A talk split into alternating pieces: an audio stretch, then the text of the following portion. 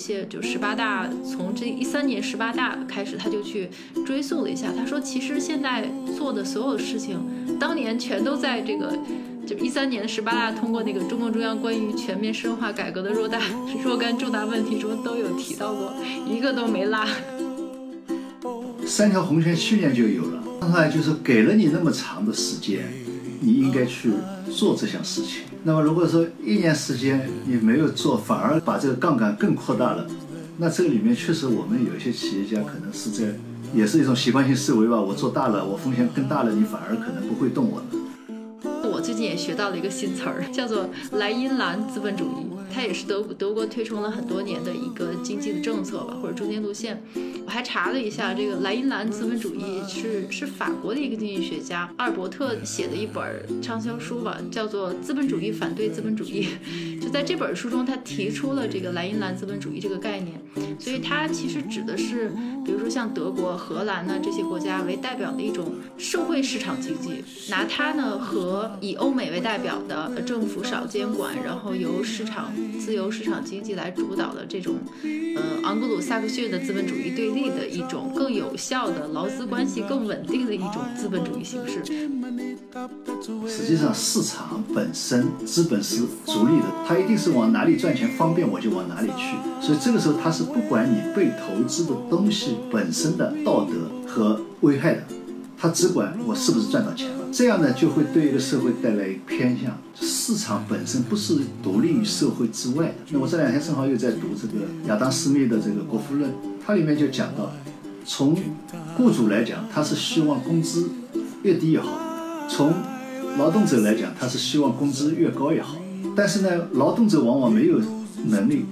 团结起来，因为他分散太，一个人多，一个是太分散。雇主呢，反正人少，他容易形成一个默契，压低工资，压低到后来实在没办法了，他不会等着市场来均衡的，那一定是要么罢工，要么暴动，就变成政治问题。既然是企业家，他一定会创新。如果他是企业家的话的话，他一定会想尽一切办法创新。企业家能够在缝缝当中发现盈利的机会。但是我刚才讲，这是一个中性的，无关善恶。当然，他在赚钱的过程当中可能会创造财富，但是并不一定是创造财富。有的时候抓住的机会就是把人家的利益拿过来了，所以不一定是创造财富。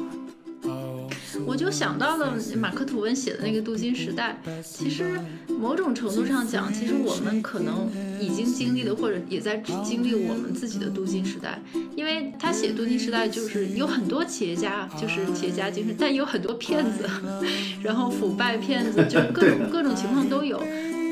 如果说之前的这些政策，嗯，大家还是按照一个经济现象或者说资本市场或者投资的分析来分析的话呢，直到出现了这个字眼“三次分配”和“共同富裕”，大家就不知道怎么分析了。如果你说分析互联网行业还可以，然后制造业还可以，突然间出现了共同富裕，就有点不知道怎么分析了。但有一些人还是很快 get 到了这个点。他马上就反应过来，哎，你说我们老是分析中国市场，但我们怎么可能？我们分析一个以马列主义、毛泽东思想、习近平为为指导思想的这么一个 政治经济体，而不先补一下什么是马克思列宁主义、毛泽东思想？就是如果我们没有深刻理解，就是这么一个社会主义的一些基本的指导思想，没把这一课补上，你怎么分析好像都，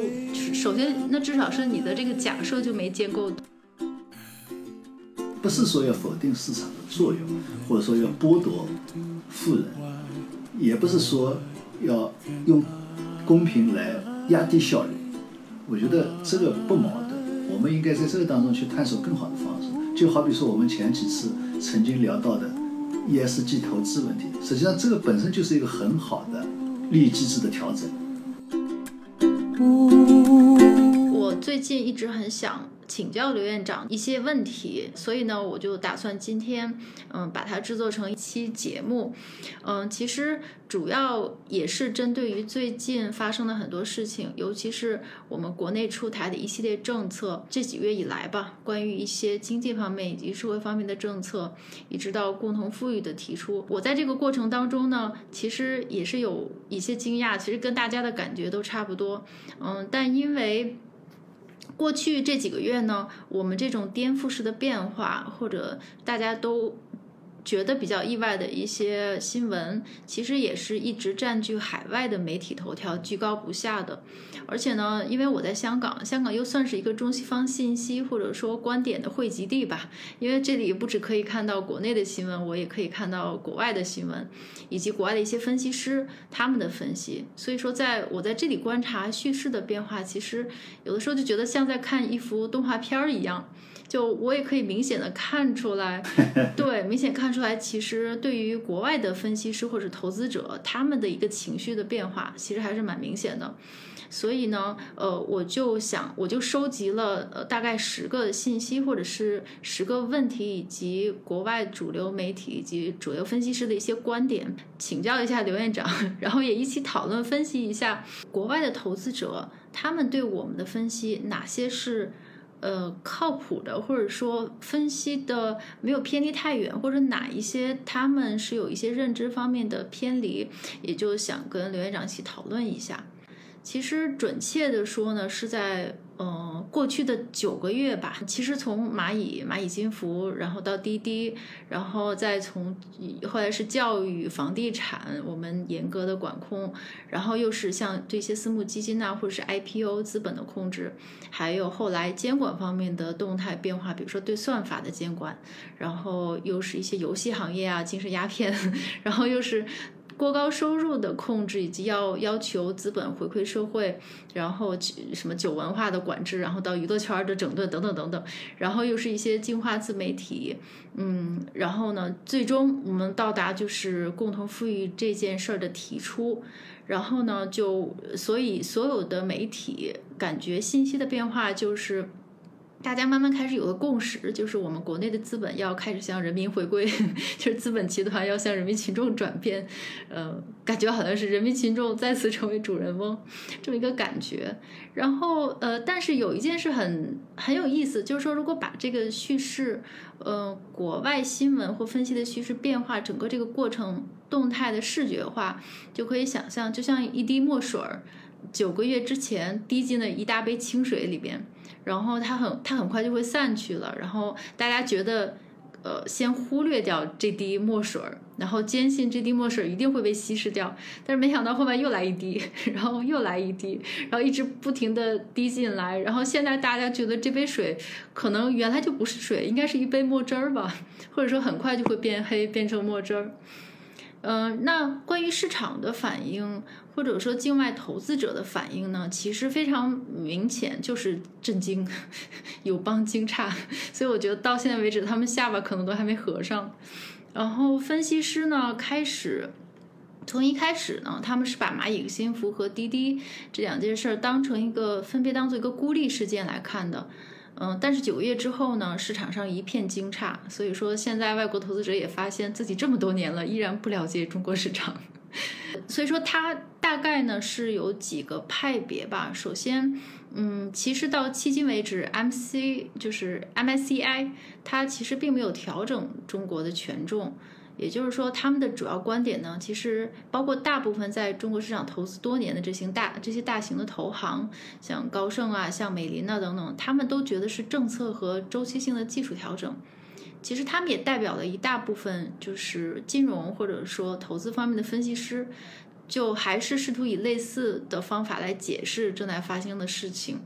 嗯，然后呢，大家的关注点都在预测下面哪个行业会受打击。至于像经济学家们或者是经济学者们呢，大部分人其实还是在用一些思维的惯性，就还是理解为像自由市场啊，或者说新自由主义下财政和货币政策的转变等等等等。但还有一派就是，其实同时也有还有一些分析师开始觉得这应该不是一个投资金融市场，甚至不只是一个经济问题。他们发现其实这也许根本就是一场意识形态的讨论。嗯，我很喜欢看的一个分析师，就他写的分析报报告都特别有意思的，就是他叫做 Michael Avery，他是 Rabobank 应该是荷兰银行的一个全球分析师。我觉得他是应该是分析的最到位的吧，但是还要一会儿请您评价一下。就是他即使是悟到了这一点，就是说不对，这不是个投资问题，嗯，这是一个意识形态的讨论，我们的思考范围可能要补课的地方还有很多。但即使是悟到这一点，他也发现，就是在现在的中国，并不是他们之前认识的那个中国了。他说他他觉得他似乎要回到邓小平就改革开放之前，要开始重新补课，因为。国外的这些绝大多数的，就是对中国经济的分析呢，其实都是从邓小平时代开始的。就是他要是追溯中国的市场的变化历史，他应该大概率是从九七年，呃，这个七九年之后开始分析。但是如果要回到改革开放之前，那就更难了，因为那个时代没有股票市场，也没有资本市场，他们有点不知道如何下手的分析。呃，所以我啰嗦了这么多，所以我就收集了，呃，包括国外的媒体，就主流的媒体，像彭博啊等等，然后还有呃投行的研报，《经济学人》，嗯，还有像一些播客啊，还有一些采访啊、讨论等等，其实真的特别特别多，因为现在是境外市场最关注的一件事儿，以及他们的逻辑和分析，今天请刘院长评论一下。嗯但是我还是想强调，就是说今天收集来的这十个观点呢，没有。阴谋论，或者是故意唱空，全都是就是像阴谋论呢，不在我们讨论范围之内，所以我收集的都是一些理性的、客观的分析。他们有的分析还是，呃，是有根据的，所以我就一个一个的问。首先呢，第一个观点或者说第一个有代表性的问题，大部分人的分析基本上都是从去年十一月，呃，马老师蚂蚁金服的事件开始的。其实强烈谈也做了好几期节目讨论，所以绝大多数的问题都是。我们为什么要搬起石头砸自己的脚？我们为什么要来制裁或者说瞄准的都是一些我们国内最成功的，就是全世界都羡慕的一些科技公司呢？几万亿的资金都已经蒸发了，为什么中国好像在伤害自己呢？然后有些人也开始试图分析，就是说。当然是为了长期的打算，比如说要为了提高我们人民的生活质量，减少贫富分化，不希望大家在那些对于经济无益或者长期发展无益的事情上，尤其是对年轻一代教育啊等等花太过多的资源。嗯，要让我们真正有竞争力，呃，保护一些什么滴滴司司机工人的权益，保护数据等等。但大部多数人的还是有疑问的，就是真的有这么简单吗？然后为什么要？为什么要这么做？呃，我觉得确实，呃，很多人会有疑问啊。因为去年十月，应该十月二十四号吧，中国金融四十人论坛和上海新金融研究院搞的这个上海外滩金融峰会上面，马云讲了一番话以后，那么有一系列的这个政策出台。那么实际上，这些政策出台并不是因为马云讲了这些话才出台的。实际上，在这个之前就已经在酝酿当中要出台了。也就是说，这一年多来所出台的许多政策，是经过了两三年的酝酿、研究、讨论以后，再一步一步一步出来的。呃，这是一个。那么，之所以有这么长的时间，那我们也可以说，是因为这些年或者说这个二十年吧，互联网的发展带来了很大的变化。在这个发展过程当中，某种上来讲，中国也是采取了比较市场化的方式，也就是说，创新的东西让它先自由的发展。但是发展毫无疑问，大家都看到了，带来很大的好处。确实，实际上我相信，为什么大家当时在讲马云的成功的时候，应该讲也有许多人在分析，为什么他出去在境外，他没有那么成功。或者说，在境外也没有其他公司像中国的这些互联网公司这样的一种做法，或者说这么成功，包括支付宝，包括微信支付，像这一些，当时大家也有问题认识。那么我相信境外的这些投资者，包括分析师，也应该能够看到这个问题：为什么会在中国会有这么大的成功，而在其他地方不行？即使说。互联网企业排在前面的，要么美国的，要么中国的，其他国家几乎没有，几乎没有。那么这里面可以看出，一个是这两个国家某种程度来讲，在这一方面市场化程度非常高。从监管角度来讲，约束几乎没有，其他国家可能更多。包括在香港，为什么微信一上市开始过去也不是很成功，支付宝开始过去也不是很成功，都和当地的监管有关系。第二个，我相信也有一个问题，这两个国家的市场足够广、足够深。美国它是一个发达经济体，它本身的消费就很大。那么中国有十四亿人口，这十四亿人口现在几乎十亿人都在网上。带来的成功效益，这应该讲是从成功的角度来讲，但是另外应该要看到，在监管上面是非常非常宽松的。那么这个宽松当中带来的许多问题是需要研究的。通过这些年的观察研究，然后经过了两三年的酝酿，最后出台了这些政策。所以并不是说没有哪个国家那么傻，对自己最成功的企业一定要把它打趴下。我们现在也没有说要把它打趴下，只是说要它整改。我记得我们前面已经讨论过所谓好的金融、好的社会的问题，道理是一样。也就是说，科技怎么向善，你怎么能够引导善的一方面，而把这个恶的一方面能够抑制住，或者说至少减轻它对社会的危害。那么这个当中包括你刚才已经讲到的，比如说九九六啊，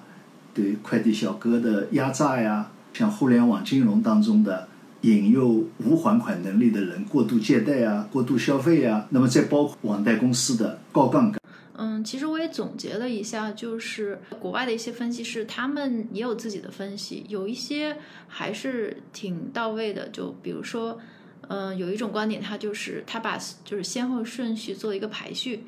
嗯，从互联网巨头开始，然后再到垄断，然后打击打击垄断啦，然后教育啊，然后游戏行业、娱乐业、房地产等等等等，公众号，然后他们就分了个类。他们说，其实如果整体来看，它其实应该是有两类的，一类的行动呢是短期的问题，就是现实的问题，必须要解决了，到了必须要解决的时候，就像您刚才讲的。关于垄断呐，关于这些互联网公司的数据问题，嗯，但是另外一类呢，就是长，其实是为长期打算的，就比如说呃教育啦，甚至是游戏啊规范呐等等。有一个这个分析师呢，或者是一家研究机构，他们就是总结了四个关键词。他说，其实我们所有的政策都是围绕这四个关键词来做的，一个是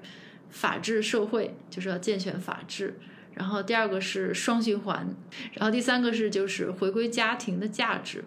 也就是人口问题，然后 最后一个就是共同富裕。其实所有的基本上都可以归到这四个关键词中的一类。之所以国外投资者觉得是在针对科技公司，其实并不是真正原因是这个科技公司跟这四个关键词里几乎每一个都有重叠，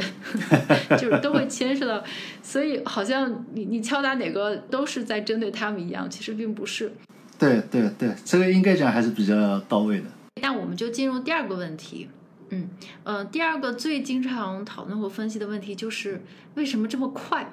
就真的是迅雷不及掩耳盗铃之势，就是迅速的就一个一个的就呃就出台，或者说一个一个行业的敲打。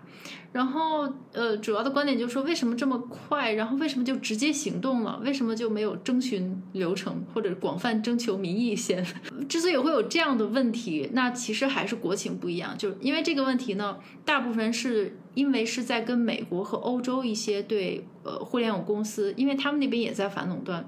就是他是对两边的比较，这些对大型科技公司监管比较才提出这个问题的。比如说，那经常举的，他们经常举的一些论据呢，就是比如说，你看美国两党呢，虽然两党都会很多政客都抱怨 Facebook 或者说亚马逊等等，然后有一些他们想管制的方向呢，其实和中国就和我们其实是重叠的，比如说对数据的控制啊，然后隐私的等等，其实都是一样的，也有包括对他们权力过大的一些抱怨。嗯，我们看这个区别就在于，美国和欧洲其实也发生了，也做了很多的监管的行动，比如说诉讼啊之类的。但是问题都是好像没什么痛痒，一些有一些罚款呢，或者说一些州的检察长起诉某些公司等等等等。但经常就是四五年之后。然后他们这些公司才做出了一些改变，然后一些整顿等等等等，但好像什么都没变一样。然后他们也会归结为，就是说，当然两边政体不同，就是理论上不管怎么样吧，美国还是个民主国家，选民和政府之间有直接的沟通机制、反馈机制，但中国不是这样的，所以说，那中国做事情是不会征求民意的，或者他会直接行动，嗯，但他其实也是侧面对我们的这种机制的一个不理解吧，就是说，那每次都是直接行动，完全也不会征求任何人的意见，所以他就会有很多的意外发生。呃，是我我觉。得是这样啊，呃，实际上就关于互互联网公司的这些监管，呃，应该讲欧洲比我们先要早就开始提出了一些法规啊这些，那么美国人也哇哇叫，对吧？特朗普也哇哇叫，意思里是侵犯到那个，但是等到美国自己也发现这些问题的时候，他也开始了，所以一定意义上来讲，对互联网的监管的行动。美国、欧洲、中国这三大经济体基本上是前后开始的，节奏上应该讲是差不多的。最早应该是欧洲，所以这个没问题。也就是说，大家都在做这件事，并不是因为中国在特殊的去做这件事情，这是一个方面。第二方面确实就是说，呃，因为体制不同，呃，大家的这个治理方式上面、节奏上面有所不同。那么这不同不仅是体制不同，还有一个就是说，我们面对的情况可能和欧洲和美国遇到的情况不太一样。欧洲它本身没有什么大型的所谓巨头，那么主要就是美国和中国的。那么在欧洲活动的就是美国的这些公司，所以它是针对的方向它首先不一样。那么更多的，而且它更多的是针对的一个是税收，第二个就是数据安全，所以它更多的是针对的是这个东西。从我们来讲。包括美国，它也碰到了一个是数据安全的问题，还有垄断的问题，还有大企业，就像你前面讲到的，也有一点在干涉，甚至于是在控制舆论，像这些问题。那么从我们这边来讲呢，可能我们遇到的问题和他们不太一样。那么这个里面包括像畸形发展的游戏行业，我不知道你在香港看到怎么样，至少我没有看到。说美国、欧洲那边那么厉害，按道理它本身是一个行业，是一个产业，对吧？但是不是发展的这么厉害？这个确实从我们来讲，呃，许多家长已经感到很恐怖了。这是一个。第二个就是像教育，本来教育是一个很好的一个产业也好，或者说一个行业也好，但是我们几乎培训把正轨的教育重新复制了一遍，等于说一件事情。两方面都在做，而且市场这块做的还要大，但这个大是不是因为市场竞争了？说，你比如说我们讲私立学校，呃，做的比你公立学校好，那是这是一种正常的竞争。但是我们实际上是就是你的课程培训，我另外又给你搞了一套培训，你那边义务教育在上课，这边又给你搞一套培训。那无论是小孩的时间、家长的时间，包括家长的家长的金钱。重复的成本，这是一个浪费的很大的一个成本，所以包括的互联互联网的这些垄断，而且我们可以说，这个可能是美国的这些互联网公司都没有做到的，渗透到方方面面，像这些情况，实际上可能和美国和欧洲不太一样，我们要治理的对象可能更复杂一些，这是第二个，第三个，实际上这些年我们的政策上一直在说，一直在提醒。无非就是说，投资者还是惯性思维，认为没什么关系的。他们已经做的那么大了，做了那么成功了，甚至你比如说像这个信息安全问题，我们有些专家甚至于是公开场合都这么说：，哎呀，我们之所以发展的这么快，就是因为我们没有信息保护，就是因为老百姓不在乎自己的隐私。但是投资者还在赌，你不会出这些政策，还在往疯狂的往里面投，包括这些企业本身还在。疯狂的往这个方向投，这个时候出来，我想一个是可能是本身就没有关注到原来的一些上层开会一些公告里面都已经有的说法，没去注意，大家不把它当回事，等到政策出来了又觉得政策太突然，我觉得可能和这个有关系。那么确实还有一个就怎么来理解中国的政策的一个出台的一个过程，这也有关系。那么还有就是我觉得可能就是市场中人他现在套在那里了，那么怪政策。太突然了，他没逃出来，那这个时候这个时点总是在的，要么逃出来，要么没。对，我觉得您说的这几个点都挺到位的。就就比如说，其中有一点很重要，就是之所以觉得我们的手段很激烈，那是因为程度真的不一样。嗯，其实美国的这些大的互联网公司，像就算是 Facebook、亚马逊，它应该不会像，绝对不会像微信这样渗透到我们衣食住行的所有方面。就如果他们也到了这个这种程度，我觉得他们也会下手的。就是我觉得每每个国家就这个几乎是程度实在是太高了。然后刚才像您讲的，还有一个很重要的就是说，嗯，因为有几个分析师他分析的是很到位的，就是。他去追溯了这些我们所有的一些，就十八大从这一三年十八大开始，他就去追溯了一下。他说，其实现在做的所有事情，当年全都在这个就一三年十八大通过那个中共中央关于全面深化改革的若大 若干重大问题中都有提到过，一个都没落。他说那是谁让你们不好好读。然后现在其实就是说实话特别连贯，就是从一三年到现在就。就没有 没有什么，就几乎没有什么意料之外的。那那那只不过是可能大家习惯性觉得啊，都是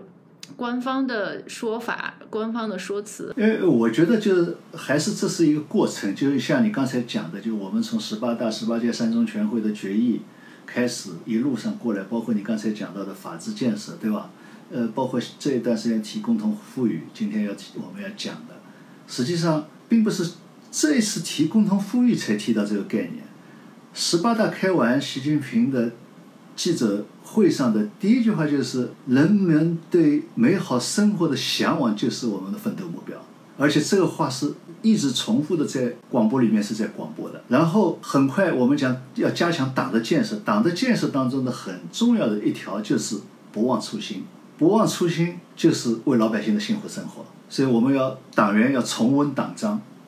就是告诉大家，我们发展经济、发展市场经济、对外开放，最后的目的就是要让老百姓共同富裕。这实际上是一贯的，无非就是说，现现阶段突出了这个词，这是一个问题啊。第二个就是说，你刚才讲为什么在这个时间点，实际上我们这些年我们在坚持这个改革的方向，在一步一步的往前走。同时，我们当初就讲清楚，我们改革进入了深水区。所谓改革进入了深水区，也就是说，都是一些硬骨头，而这些硬骨头，你只要动，必然的会碰到相当一部分人的既得利益，会对一部分人会有一段时间的损伤，否则就不叫改革有难度了，对吧？如果说这个改革改一下，大家都说好，说都说没影响，那就不是什么改革。只要改革是一定对某些部分会有那个，那么这个有震动，但是你不能因为有震动我就不动了。这是一个，还有一个就是什么？就我们现在碰到的急着要改的问题，正是我们在竞争当中可能会成为脆弱的一环的地方。也就是说，堤坝当中的遗缺，你现在不去补它，你在那边跟美国打，你可能就垮了。如果说我们的实体经济都被这些经济现象表面的繁荣给挖空了，那么你在最后打的时候，你可能就倒下来了。还有比如高杠杆。都是泡沫，你跟人家怎么打？你只有把我有的时候形容，就是说你只有站桩站好，你才能够顶得住人家打你，对吧？那么，所以我觉得这一段时间和这个关节点上做这些事情，实际上是要打实基础，自己的基础是有关系的。前几年的，比如说，呃，三去一降一补，某种程度上来讲，是在为这两年和美国打贸易战当中，我们能够有韧性。是已经打下了基础。如果说没有没有这个三去一降一补的话，可能我们更加虚弱，更加经不起打。还有一个呢，就是说，因为前些年的工作，特别是我们扶贫、消灭了绝对贫困以后，一个要保证不再返贫，第二个要让一般贫困的能够往上走。其实关于这个问题，就是这个时点的问题，国外也有一些分析，我觉得有几个还是挺有道理的，就是。呃，第一个呢，原因他们的原因就是说，因为疫情其实是延迟了一年，相当于其实中间有一些政策，它其实是打算出台的。嗯，因为疫情延迟了，但是明年有一个有一个时间点，所以在明年之前要全部落实嘛，所以就让大家觉得好像赶了点儿，这是一个原因。然后另外一个原因呢，就是其实就是您刚开始讲的，那也跟疫情有关，就是说我们这个互联网领域这个低管制的时间实在太长了，而新冠呢，其实是一个把一些事情。集中爆发的一个关键点，可能我们突然间意识到，就在新冠期间，网民的人数大幅增加，然后就大家的全部生活都是依赖于这个数字化或者在网上，就发现其实互联网能够几乎真的是解决所有人的 所有问题。当然，其他国家也是这样了。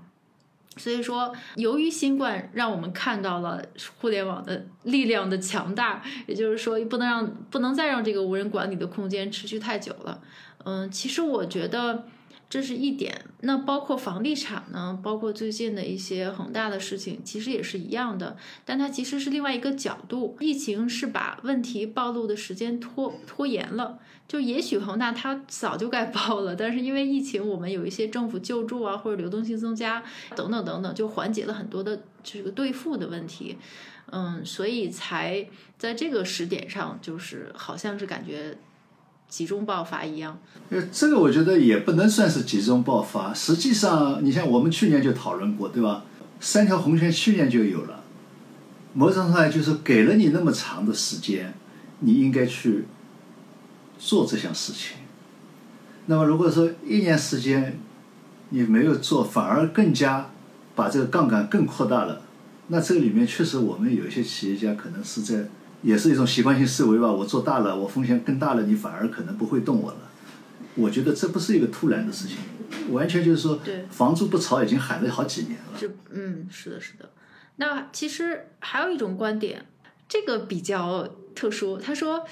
因为他预计中国至少在未来十二个月内不会开放边境，甚至有可能会持续很多年，不会那么容易的大开边境。然后因为疫情，就很大部分人。然后，那我们进入第四个问题，嗯，第四个问题就是跟外国投资者的态度相关了。有一些观点就是说太出乎意料了，太极端了。那中国市场还值得投资吗？或者还可以投吗？比如说软银就已经几个月前嘛，公开市场明确表表示我要 hold 住，我不会继续再投了。然后，所以说现在的一个嗯，大家争论的焦点就是这个边新增边际国际资本有可能就不进来了，或者说不确定了。然后最近又加上那些金融大鳄，比如说索罗斯啊，在《华尔街日报》《金融时报》，他就好几篇文章都在说他的观点。然后他甚至在表示，就是法律应该禁止投资者 向中国投资，要保护我们的投资者。这么看来，中国市场可能不太值得投，或者说风险太大了。您您怎么看？呃，我觉得就是说，我们好多投资者，包括分析师吧，实际上是不长记性的，或者说也是年轻的原因。我觉得这个市场就是这么一个发展的过程。你包括美国的市场，它也是好多政策也是突然出来的，包括这两年对中国的这些政策都是突然出来的，也没有什么预先打招呼啊，是不是要保保护投资者的利益啊？我觉得这是一个就是说，呃，所谓突然不突然的问题啊，也不仅仅是中国的问题，这是一个。第二个。要看面对的是什么。我们没有针对特殊的投资人进行打压，也没有针对特殊的融资人进行打压。美国是针对特殊的融资人、特殊的投资人进行打压，而且是突然的。第二个，任何国家，它的经济政策，包括投资、融资、贸易，它始终在变化。为什么大家都要看着联储的讲话？原因就是因为你政策要变，所以你要跟着变。所以你不能因为因为这个政策变了，你亏了，你就说。这个地方不值得投，我觉得这个是没有逻辑的。第三个，有些就是因为他是从自己切身利益来讲，甚至于是要吓唬中国政府的。以前我们在讨论当中就讲到过的，当初广信当时这些投资银行也是的，因为他当时投的时候的是你的国家信仰，认为只要你是国有的，你国家一定会兜底的，所以我无限量的给你放贷款买你的债券。但是等到说破产了，当时也是跑到北京。吓唬中国，说你这样是不讲信用，我们这个不投资了，以后就不会来投资了。但是我们还是要按照市场规则办事嘛，该是什么政策就是什么政策。所以我觉得就是说，一个国家的政策它是肯定会变的，关键就在于这这政策本身是有意了针对性的针对某个投资群体或者说某个融资群体来无理打压的，还是说它只是对市场的一个监管的调整。那么在这个管理的调整当中，你没有把握好政策风险，那是你这个投资人的政策管理的水平问题。因为我们管理政，我们管理风险当中，其中就有一条。对，说到投资者或者说投资方向，我们就可以引到第五个问题，就是明显的是可能对整个。行动的感觉就是在打压某些行业，然后试图引导这个热钱或者是资金流入某些国家支持的战略性的重要的行业，比如说半导体啊等等。所以呢，就出现了一个问题，就说难道扶植战略重要的一些产业，比如说半导体，真的需要从其他行业中挤出资金吗？就是这对整体投资的意意味着什么？或者说，呃，这难道是最佳的方式吗？呃，这个。这个实际上就牵涉到一个市场的逻辑的问题，也就是说，大家或者说经济学家喜欢争论的，到底应该是放任自由市场，还是说呃有所干预？实际上，市场本身资本是逐利的，它一定是往哪里赚钱方便我就往哪里去，所以这个时候它是不管你被投资的东西本身的道德和危害的。他只管我是不是赚到钱了，这样呢就会对一个社会带来偏向。市场本身不是独立于社会之外的。那我这两天正好又在读这个亚当·斯密的这个《国富论》，它里面就讲到，从雇主来讲，他是希望工资越低越好；从劳动者来讲，他是希望工资越高越好。但是呢，劳动者往往没有能力团结起来，因为他分散的太，一个人多，一个是太分散。雇主呢，反正人少。它容易形成一个默契，压低工资，压低到后来实在没办法了，它不会等着市场来均衡的，那一定是要么罢工，要么暴动，就变成政治问题了。所以这个就是说，市场它一定会有这个问题。那么这个时候你就是需要有一些政策出来的调整。那么这个政策调整最好还是什么呢？还是能够利用市场资本逐利的规则，也就是说，通过这个调整以后。等于我们像修水坝一样的，你弄掉水坝，那水呢还是会往低处流，但这个低处呢是往那边那个低处走，实际上是要起到这个目的。好，因为我们前面已经讲到了，你比如说像这种畸形的教培行业、畸形的游戏行业，那么畸形发展的房地产行业，它把大量的资源占住了，而且呢，让所有的资本都觉得干其他事情没啥意思了。美国也好，香港也好，这些例子都在。所以，我们这么大一个市场，如果都变成去搞这些东西，那你这个市场肯定不行。那么，一定是影响到整个社会的安定，当然也会影响到共同富裕的问题。所以，他必须要去做这些调节。通过这个调节，让市场的资金，你可以去往另外的低的方向走。那么，那些低的方向，可能是对共同富裕会有好处。对，是的，其实政策引导呢，当然这也是经济学中不同的观点，但无论如何，它背后释放的信号也许更重要。关于这个的分析呢，其实我觉得有有一个观点其实挺有意思的，我也觉得我比较同意。他说，其实这件事情呢，就是说引导这件事情呢，其实是有两个作用的。就一个作用呢，是向投资者发出个信号，就是你该在哪儿部署资金，就像刚才您您分析的一样。另外一个呢是国家正在向年轻人发送信号，至少因为这个也是大家都看到了嘛，就是，呃，依然有大多数人依然很想在投行啊、金融界或者说大厂啊、互联网啊去工作，就其实很少有人愿意研究比较难的技术啊，什么生命科学、半导体、航空等等，就是甚至是这个制造业，就没有人愿意，年轻人不愿意去那里，所以说他也。是向年轻人发送一个信号，就说不要再热衷什么对冲基金、互联网大厂、娱乐圈儿。对我很，我觉得这个观点很有意思，我也很同意。我就想起来，就是看过很多遍的那本书，就是《说谎者的扑克牌》呃，Liar's Poker。他那个作者 Michael Lewis 好像是在前言里面讲，他曾经试图鼓励一个读海洋生物学的学生去攻读海洋生物学，但是他写了这个《说谎者的扑克牌》之后呢，就一群海洋生物学的学生给他写信，问我们怎我怎么才能去。去华尔街，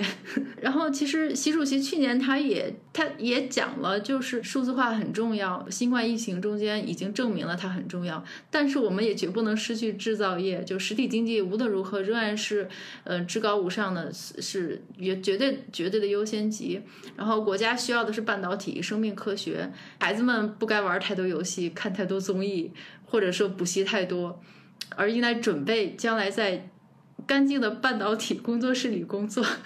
对这个其实也引到了另外一个问题，就就我们下一个问题，第六个问题，也是很多人试图分析的一个方向，就是因为呃，在这个过程中，很多人有一个词儿不断的被提起，就是德国模式。所以呢，大家都觉得是不是中国想往德国的方向走，它会变成德国那个方向。主要的这个论据呢，就是呃，这个我最近也学到了一个新词儿，叫做莱茵兰资本主义，就是它也是德德国推崇了很多年的一个经济的政策吧，或者中间路线。我还查了一下，这个莱茵兰资本主义是是法国的一个经济学家，就是 Albert。阿尔伯特二十多年前嘛，很多年前写的一本畅销书吧，叫做《资本主义反对资本主义》。就在这本书中，他提出了这个莱茵兰资本主义这个概念。所以，它其实指的是，比如说像德国、荷兰呢这些国家为代表的一种社会市场经济。就拿它呢和，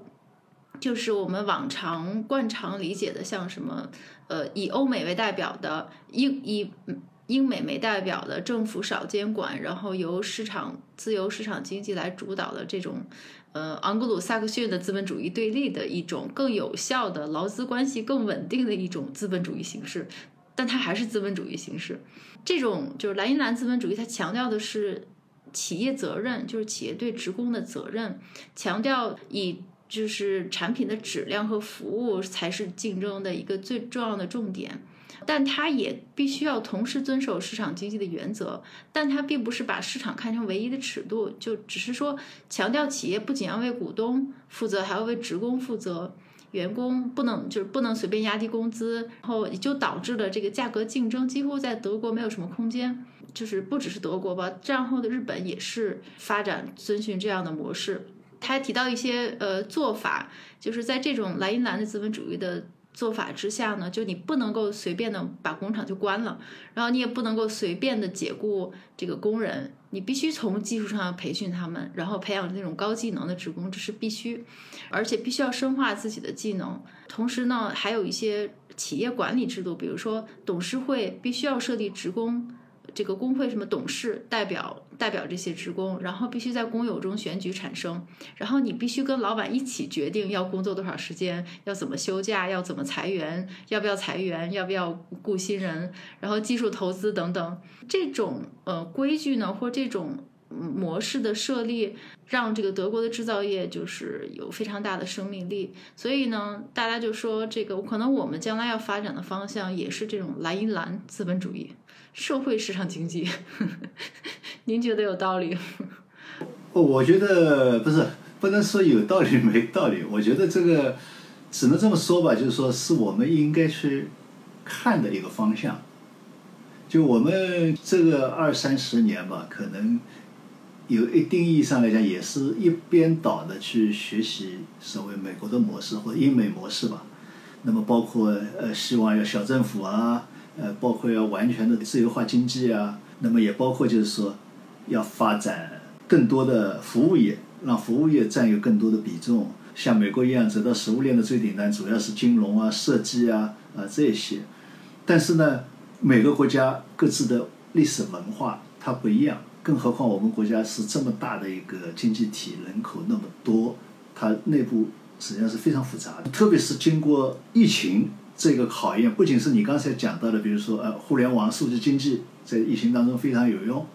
但是通过疫情，我们也看到了，光有服务业是不行的。另外一个，因为在和美国打贸易战当中，也反过来说明，你只有服务业是不行的。我们之所以在这个当中有韧性，是因为有比较完整的，或者说非常完整的工业体系。现在反过来来看，这两年。我们会更强调制造业的完整性、产业链的完整性，强调产业链的韧性。同时，我们也在分析美国为什么会产生这种情况。小华平时也在讲它的铁锈地带，像这些情况，我们看到，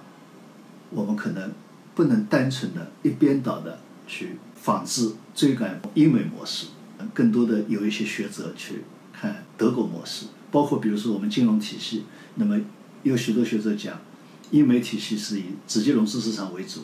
那么可以看出来，直接融资市场虽然这个起伏比较大，容易产生危机、金融危机、金融风险，但是它的创新比较好，恢复能力也比较强，这个也确实是这样。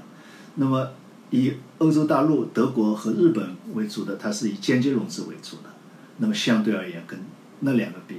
就是创新性就要差好多。但是呢，它相对是比较稳定一些。那么这个当中，比如说这个仲裁办的张小普，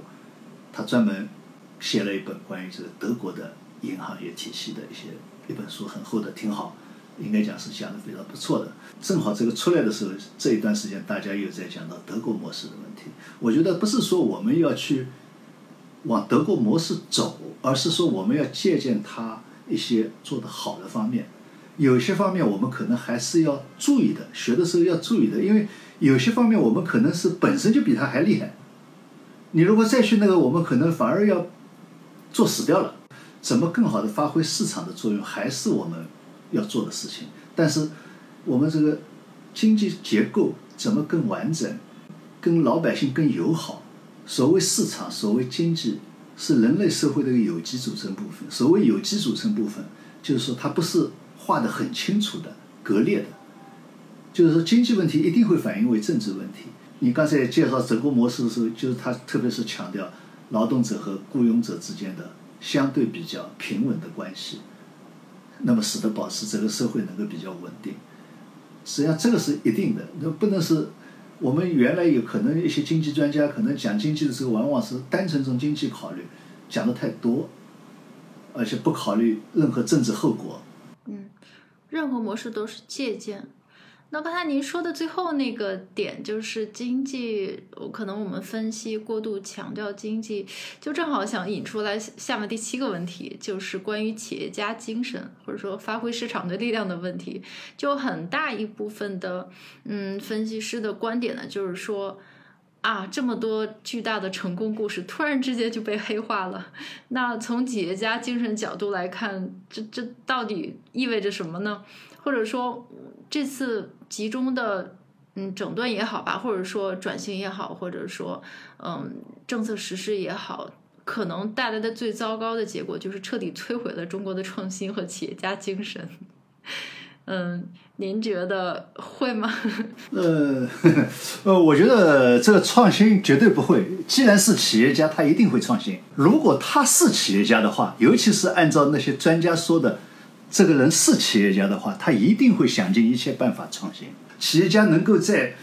缝缝当中发现盈利的机会，但是我刚才讲，这是一个中性的，无关善恶。当然，他在赚钱的过程当中可能会创造财富，但是。并不一定是创造财富，有的时候抓住的机会就是把人家的利益拿过来了，所以不一定是创造财富。就像我这一段时间和一些大厂的下面的员工在聊的时候，他们自己就在说，这些年他们做的许多所谓的商业模式，他们自己都认为没有创造社会价值，只是把人家的利益拿过来了，跟初期互联网电商。不一样，那个时候是创造了新的模式，创造了新的社会价值，但是现在实际上没有。所以这个里面就是是企业家他赚钱了，这是一；第二个是企业家他肯定是提供了就业，毫无疑问的。被雇的这些员工来讲，那当然他有了就业的岗位，有了收入。那么你也可以说，因为企业家的贪婪，有了社会效益。但是这个企业给社会的是更大的灾难，那这个时候你怎么？所以我觉得就是说。如果是企业家，他一定会，无论在什么情况下，都会想尽办法去赚钱。就好比说，在文化大革命当中，温州人还要到外面去赚钱，道理是一样的。企业家市场，它不是独立于社会的一个真空地带，它是和社会交错在一起的。而且，当市场里面出现的问题，我讲的就我们经济学家始终在讲啊，市场自己会均衡的。但是我特意刚才为什么要把亚当·斯密的例子举出来？因为这是他们的祖师爷，他里面就讲到了，最后他一定是请暴动革命，他不会等到市场主体不会等着市场自己均衡了，饿着肚子等在那里，他就反映为政治问题。所以这个时候该做的事情还是要做。那为什么德国模式刚才在介绍的时候，实际上他始终是在考虑这些。那么在美国模式里面，为什么这是疫情当中特朗普也好，拜登也好，要那么多的钱撒过去？这不就是第三次分配吗？第二次分配、第三次分配吗？不要太概念性的抽离了现实来讲企业家精神。可能是更合适的。也就是说，其实我们不是在打击企业家精神，而是在打击这个错误的企业家精神发挥的方向吧？对，就企业家精神发挥的危害社会的一面，你要去打击它，要阻止它，也不叫打击吧，你至少需要阻止它吧。嗯，我就想到了马克吐温写的那个《镀金时代》，其实某种程度上讲，其实我们可能。已经经历了，或者也在经历我们自己的镀金时代。因为马克小温那本小说里面，他他写镀金时代，就是那那不止有很多企业家，就是企业家精神，但有很多小很多骗子，然后腐败骗子，就各种 各种情况都有。所以说，企业家精神，反正你是是可能大家都会有，就是不管是在什么样的社会都有。但企业家精神发挥没问题，但可能不能通过比如说创造金融风险、制造焦虑，用用。用这个电子游戏或精神鸦片的的形式来去发挥 企业家精神。然后下面几个问题呢，就呃第八个问题简单的请教您一下，然后后面我们可能会聊一下共同富裕。第八个问题也挺有意思的，就是很多人都很关心，就是说那今后我们应该跟哪个监管部门打交道？我觉得这个这个问题很有意思，就是因为可能是。呃，在政策实施的过于集中，然后呃牵涉到的部门过多，然后呢，有些分析就认为，就是现在看起来比较让大家吃惊的做法，是一些监管部门在互相竞争，嗯，缺少共同的配合，然后也就就等于是监管部门之间互相打架，就导致了像滴滴事件等的发生。然后呢，他们也就是注意到了我们新成立的一些部门，比如说。嗯，CAC 网络信息办公室，网信办是国务院直接管理的部门。然后呢，再加上包括最近我们从这个信息以及就是像互联网啊或者公众号，就大家发布信息这个方面又收紧了监管，就是把呃包括一些算法等等对于我们精神呃有一些影响的方面，呃原话怎么说的来着？我忘了，就什么笔笔杆子什么枪杆子同样的高度，嗯，因为。国外的投资者之前更习惯和比如说发改委啊、人民银行或者银监会这样的机构去，他喜欢研究这种机构。但是现在他有点不确定，我我要去跟哪些部门打交道。这个我觉得呢，呃，有几个方面啊，因为这些都是新的一个业态，尤其是建立在新的技术上面的，所以怎么来进行监管，国家也是在一个探索的过程当中，所以就会产生你这个讲的这个情况，一个。有一些新的监管部门出来了，因为可能老的监管部门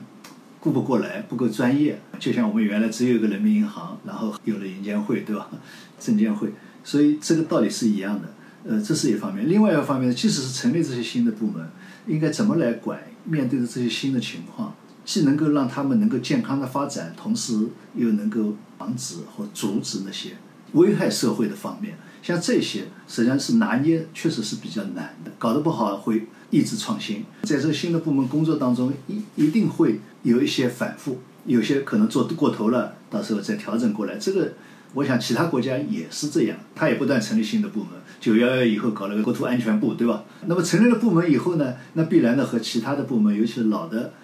部门，有些方面可能会有交叉，那么有摩擦，互相之间部门之间肯定也会有一些。我们讲一些权力的争夺和划分吧，呃，这个我想各个国家，我觉得也是正常的。那么这个时候，你作为一个投资者，或者说像投资研究机构，你可能都要这些部门都要去接触，都要去了解。还有一个作为，尤其是作为投资者来讲，讲有些东西一开始没搞明白，比如说新的商业模式一开始没搞明白，但一段时间以后，你从一个道德角度来讲，你也能够来看明白，有些东西根本东西是一样的。那么实际上是不应该去做的。好比说信息安全问题，这是一个基本的一个常识，无限制的、无度的去利用客户的隐私获利，不仅是自己获利，还要卖出去。像这些，你实际上想想也是不应该的。哪怕你是一个新的技术性的模式，像这些东西，我觉得，呃，我们作为投资者啊，什么实际上自己也要有个数。哪怕你在投机取巧，然后。我们就进入最后两个问题，就是还是最终就达到了共同富裕的这种提法。如果说之前的这些政策，嗯，大家还是按照一个经济现象或者说资本市场或者投资的分析来分析的话呢，直到出现了这个字眼“三次分配”和“共同富裕”，呃，我觉得才是真正的国外大部分分析师开始一脸一脸懵懂的时候 就出现了，所以大家就不知道怎么分析了。如果你说分析互联网行业还可以，然后制造业还可以，突然间出现了共同富裕，就有点。不知道怎么分析了，但有一些人还是很快 get 到了这个点，他马上就反应过来，哎，你说我们老是分析中国市场，但我们怎么可能就我们分析一个以马列主义、毛泽东思想、习近平为为指导思想的这么一个政治经济体，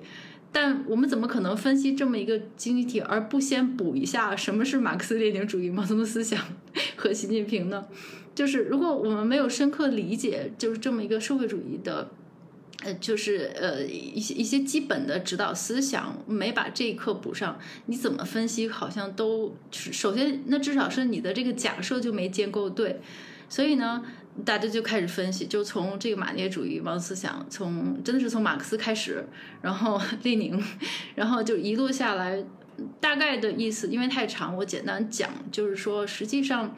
自始至终呢，就是它是很多种思想的一个共同的结合体。它既有呃马克思，就是一原不能说原教旨吧，就是一切源头都是从马克思主义开始的嘛。但是它又加入了列宁，就像当年苏联的一些，比如说集体的集中管制啊，或者计划经济等的一些呃特殊时期特殊的做法。但是它又调整了中国特殊的国情，就比如说我们毛主席那个那个时候，他是觉得我们应该团结发动的，可能不是工人阶级，而是农民阶级，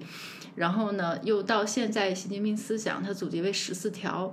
呃，他们分析的是很全的，但是这个结论却说，嗯，看来中国要完全的回到完完全全的共产主义，意思就是说不跟资本主义玩了，就是说可能不会将来的发展方向是不会借鉴任何资本主义的一些管理方法或者是思想，而完完全全的走全部完全的中国的共共产主义道路吧，呃。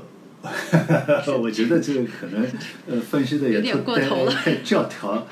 不是太教条了一点啊。呃，我我前面一上来我就讲了，就是说，中国共产党它的宗旨就是为人民服务，这个很简单。你叫共同富裕也好，民族复兴也好，我们的共产党的初心它就是这么一个初心，这是一个大前提。第二个，我实际上前面好几次都讲到了。经济它不是一个和社会割裂的一个真空地带，它一定是社会当中的一部分，而且是混在一起的一部分。你不能单纯考虑经济。国家的发展不仅仅体现在经济数据的大和小，经济数据的快和慢，也体现在整个国家的稳定不稳定。那么这个稳定不稳定，就不仅仅是你这个经济数据问题。如果放到整个人类社会来讲，大家一直在探讨的，人类能够更富裕，生活的更好，这个就讲大了一点啊，空了一点。那么我们就实在来讲，任何国家都有个安定问题，安定问题实际上就和老百姓的，特别是大多数人的生存状态有关。他如果说生存状态觉得很艰难了，那么你这个稳定性成问题了。那么还有一种就是说是对比而产生的。简单的生命的生存没有问题，但是如果说贫富差距拉得太大了，有太多的人在社会底所谓的底层了，那么你这个社会可能也是不稳定。我觉得几十年前西方就已经总结了，要有个橄榄型的社会，中间阶层要多，那么这样的社会就比较稳定。那么实际上中间阶层要多，不仅是中间阶层人要多，而且中间阶层还要能够一点点的往前发展。它才会稳定。如果说中间阶层始终感觉到我要往下掉的，它也会不稳定。所以这个里面就不仅仅是一个经济数据问题，不是一个简单的呃意识形态。我觉得呃不是的。第三个，在探索各种各样的国家发展的过程当中，一个是不同的国家有自己的历史文化，它肯定会走出不同的样子来。即使是美国和英国，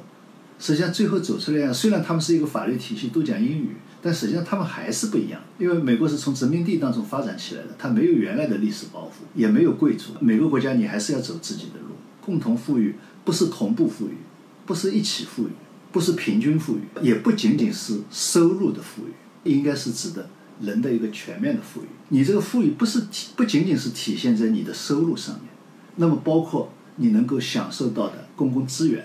比如说我们讲生老病死，这可能不体现在你的个人收入当中，但是在社会的保障当中也应该能够体现出来。这次讲的共同富裕是一个比较丰满的一个概念。怎么来实现共同富裕？绝对不是说要回到计划经济，因为计划经济已经探索过了，事实证明是不成功的。我们现在还是强调的是社会主义市场经济，我认为这个还是没有改，所以我们讲要改革开放，改革开放还是坚定不移的。我呃，我们一些分析啊，不用去往那个方向去简单的去引申，还是说今后怎么来更好的来实现共同富裕。一定是要通过创新，通过市场，通过整体的经济的发展，蛋糕做得更大，才能够实现共同富裕。你蛋糕不做大，那不可能共同富裕。那么真那真的是要去搞所谓的杀富济贫了，那那肯定是不行的。那反过来来讲，实际上从西方国家来讲，就拿美国来讲，为什么两党上去下来，上去下来，一个上去要加税，一个上上去要减税，它实际上也在调整这些东西。调整的就是怎么能够让大家感觉比较舒服一点，社会才能稳定。不要过度解读。另外一个呢，你可能要正确的去解读这个，然后才来看投资方向啊，可能才会看得更明白一点，而不是简单的说，哎呀，共同富裕了，是不是要计划经济了？计划经济了又要回到所谓的原教旨主义啊什么？那肯定就这个分析下来，那一定是要错过中国的发展机会的。实际上，三次分配它也要利用。市场机制的作用，就好比说美国的加税减税，它实际上也在利用市场机制的作用。你的社保基金投入到股市，你也在利用市场机制的作用。慈善事业的免税啊什么，实际上也在利用市场机制的作用。虽虽然讲三次分配，但是它不是一个行政命令的三次分配，也要通过巧妙的应用市场机制。但是我们有一个现象，我觉得确实是有个问题的。我们很多企业是以企业的名字，口气很大的搞所谓的捐款，但是国外大多数都是以个人的名义，这个是有很大区别的。你看，我们很少有这些大厂的个人说拿出多少钱来设立慈善基金，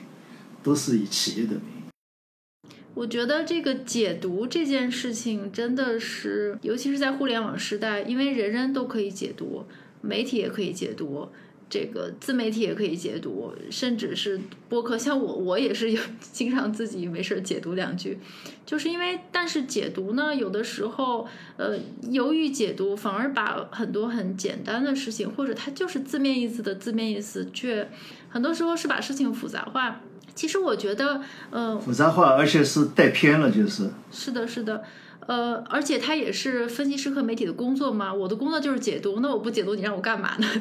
对，但我觉得，呃，我上上一期节目跟建晴聊，我就很受他的启发，就他就完全没觉得这件事情有多复杂，或者说多奇怪。然后他说的一句话就很经典，也很简单的解释了这件事情，他就是说，共同富裕是实现我们将来理想共产主义的一个前提或者一个方法，它不是结果。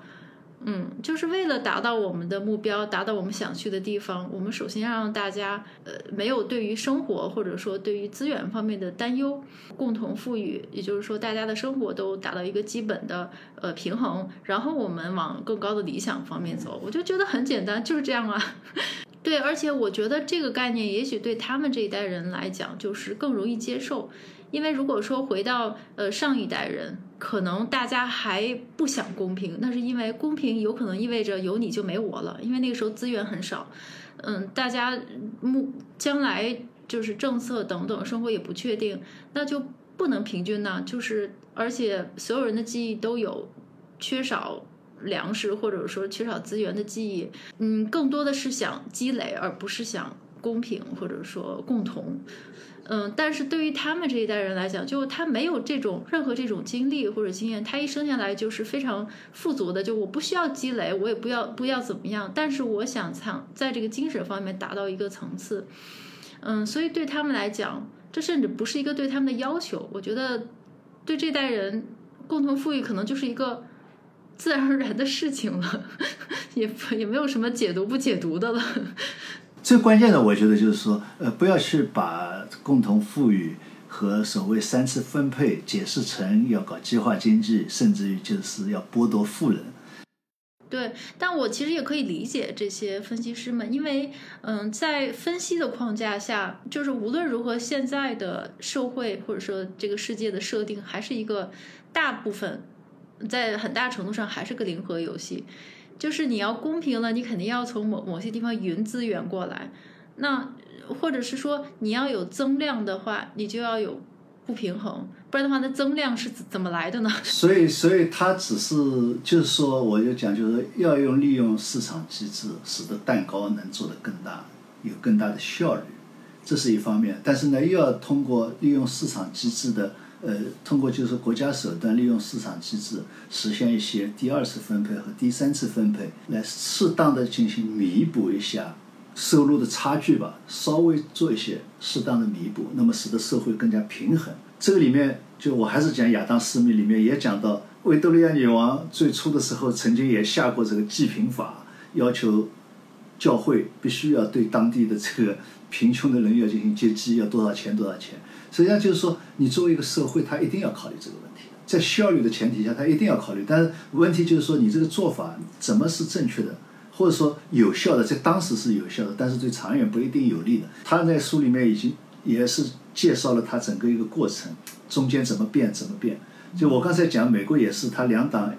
民主党上去要加税，他就是一个从富人这边拿点钱，底层这边能够补一点钱。共和党上去了，觉得这个影响经济发展了，呃，我要减税，增加就业机会。他也是在调整，利用第二次分配的方式进行调整。哪怕是最是所谓的我们把榜样的一个市场经济体，他也要做这些事情。道理是一样的。那么我刚才讲，就第三次分配，并不是说，呃，你必须，你这个富人必须去这个，但是会形成一个，比如说通过税收啊这些调节，实现一些转移支付，不是说要否定市场的作用，或者说要剥夺富人，也不是说要用公平来压低效率。我觉得这个不矛盾。我们应该在这个当中去探索更好的方式，就好比说我们前几次曾经聊到的 ESG 投资问题，实际上这个本身就是一个很好的利益机制的调整。我今后对你这个企业的投资不再是考核你的财务报表，我要看你的公司治理，还要看你的社会责任的实现不实现。实际上这就是一个市场机制的调整。那这个里面就含了第三次分配在里面。嗯，好，非常完整的解读。那我们今天所有的问题都已经问完了，嗯，最后还有一个小问题，但它其实也不是个问题，它其实也是一个抱怨吧，或者怎么样？他说，那是不是我们从现在开始做投资分析或者分析师？要开始关注党的演讲、领导讲话，要读党史，要读《求是》杂志，要看《人民日报》的 就之前做投资分析不会这么。我觉得，我觉得就是说，就像我们到美国去投资，你要去研究美国的法律、美国的有关政策；非洲去投资，你也要去研究非洲的法律、非洲的政策，包括非洲的政治风险。这是很正常的。那么，如果说我刚才讲了。你如果把 ESG 考虑进去，差不多也就把这个先考虑进去了。对，所以还是读一下，我也要补课。对啊，我们现在比如说，我们讲绿色经济，对吧？碳中和，碳中和，实际上就在 ESG 里面嘛。你如果抱着这个精神，你就会去了解这些东西，去考察这个企业，然后进行决定你的投资。好的，好，十个问题都问完了，非常感谢刘院长，嗯，非常完整的解读。